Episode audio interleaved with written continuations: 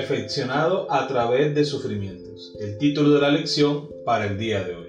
Así que por cuanto los hijos participaron de carne y sangre, él también participó de lo mismo, para destruir por medio de la muerte al que tenía el imperio de la muerte, esto es, al diablo. Hebreos capítulo 2, versículo 14 es nuestro texto para memorizar. Con ustedes, Stephanie Franco y Eric Bienvenidos.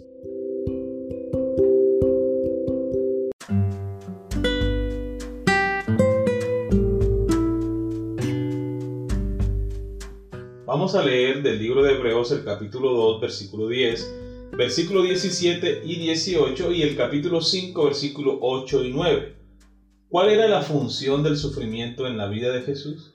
Hebreos capítulo 2, versículos 10, 17 y 18. Porque convenía a aquel por cuya causa son todas las cosas y por quien todas las cosas subsisten, que habiendo de llevar muchos hijos a la gloria, perfeccionase por aflicciones al autor de la salvación de ellos por lo cual debía ser en todo semejante a sus hermanos, para venir a ser misericordioso y fiel sumo sacerdote en lo que a Dios se refiere, para expiar los pecados del pueblo. Pues en cuanto él mismo padeció siendo tentado, es poderoso para socorrer a los que son tentados. Hebreos capítulo 5 versículo 8 al 9. Y aunque era hijo, por lo que padeció aprendió la obediencia y habiendo sido perfeccionado, vino a ser autor de eterna salvación para todos los que le obedecen. Muy bien, recordemos la pregunta. ¿Cuál era la función del sufrimiento en la vida de Jesús? Los sufrimientos es para perfeccionar y pulir el carácter, para que Cristo Jesús aprendiera a depender de su Padre Celestial. Así cada vez que estuviese pasando por momentos de dificultad, de dura prueba o tentación, siempre iría a recurrir a la ayuda de su Padre Celestial. Y es la misma función que tienen las aflicciones o las pruebas para nosotros hoy. Dios desea que nosotros seamos pulidos, que podamos creer en Él, depender de Él y que cada vez que seamos asaltados con las acechanzas del enemigo podamos tener la certeza que si buscamos a Dios en oración, lo hallaremos del mismo modo como Jesús lo halló. Además, amor, otra función de este sufrimiento de Jesús creo que también está desde nuestra perspectiva, porque al saber que nuestro Dios, nuestro amado Señor, santo y puro, vivió lo que nosotros vivimos, puedo decir confiadamente, es que mi Señor me entiende, es que mi Dios pasó por eso y me dejó un modelo a seguir. También la carta de Santiago en el capítulo 1, el versículo 2 nos dice algo muy importante. Hermanos míos, Tened por sumo gozo cuando os halléis en diversas pruebas, sabiendo que la prueba de vuestra fe produce paciencia. Mas tenga la paciencia su obra completa, para que seáis perfectos y cabales, sin que os falte cosa alguna. También dice la palabra de Dios en 1 de Pedro capítulo 4 versículo 12. Amados, no os sorprendáis del fuego de prueba que os ha sobrevenido como si alguna cosa extraña os aconteciera. Al contrario, Gozaos por cuanto sois partícipes de los padecimientos de Cristo, para que también en la revelación de su gloria os gocéis con gran alegría. Si sois ultrajados por el nombre de Cristo, sois bienaventurados porque el glorioso Espíritu de Dios reposa sobre vosotros. Evidentemente las pruebas en la vida del cristiano es con un propósito, de que seamos perfeccionados hasta que lleguemos a la plenitud de Cristo Jesús. Amén.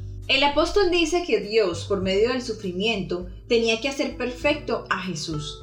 Esta expresión es sorprendente. El autor ha dicho que Jesús es el resplandor de su gloria y la imagen misma de su sustancia, como la encontramos en Hebreos 1.3, y que Él es sin pecado, sin mancha y santo, como lo encontramos en Hebreos capítulo 4, versículo 15, capítulo 7, versículos 26 al 28, capítulo 9, versículo 14 y capítulo 10, versículos 5 al 10.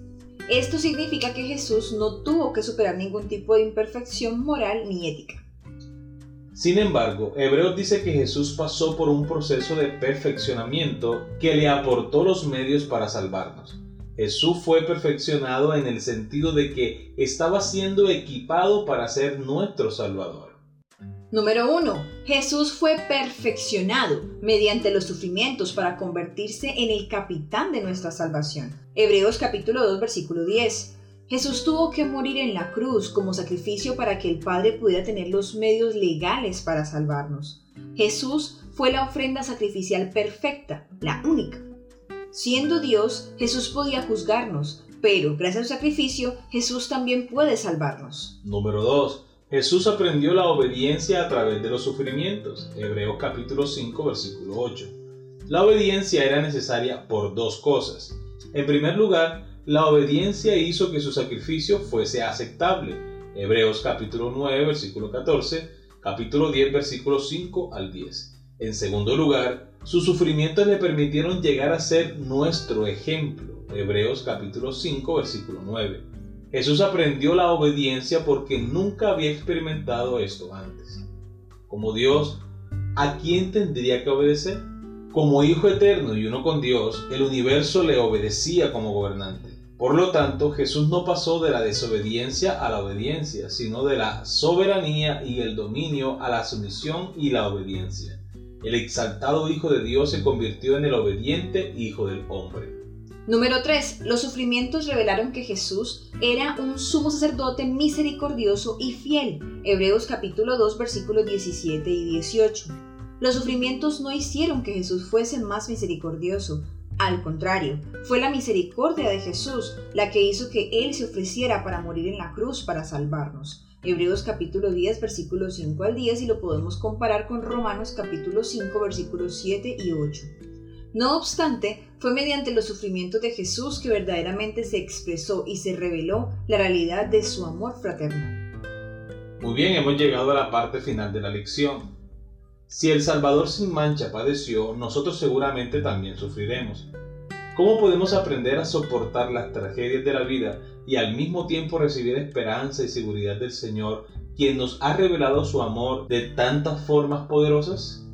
Muy bien, amor, yo creo que lograr este objetivo no debe ser fácil en lo absoluto, porque estar tranquilo y confiado en medio del dolor, creo que es algo que podríamos lograr solamente por la presencia de Dios en nuestras vidas. Eh, solamente la presencia de Jesús en nuestro interior puede darnos esa fuerza, la paz, la seguridad de saber que Él está allí con nosotros y que nos da de su dirección, aparte de darnos ese amor que Él siempre nos regala. Entonces yo creo, amor, que la manera de lograrlo es mantenernos en constante comunión con Él, mantenernos en constante comunicación con nuestro Dios, permitir que Él nos guíe, incluso invitarlo para que sea quien nos guíe a cada paso, hasta en lo más sencillo de nuestra vida, hasta lo más insignificante que pueda parecernos hasta muy tonto. Pero incluso en esas cosas es bueno que lo invitemos. Es bueno que podamos preguntarle al Señor muchas cosas. Eso nos va a permitir a nosotros confiar en Dios en cosas tan pequeñas que cuando llegue lo verdaderamente grande, lo primero que haremos es confiar en el Señor, porque si en lo pequeño nos ha ayudado, ¿cuánto más en las cosas grandes? Entonces, es un proceso, creo que es un proceso y es importante que nosotros, cuando lleguen las pruebas, estemos bien aferrados de Jesús. Amén. Muy bien, queridos amigos y hermanos, hemos llegado al final de la lección para el día de hoy. Esperamos que haya sido de gran bendición para ustedes como lo ha sido para nosotros. Les esperamos mañana para una nueva lección. Que Dios les bendiga.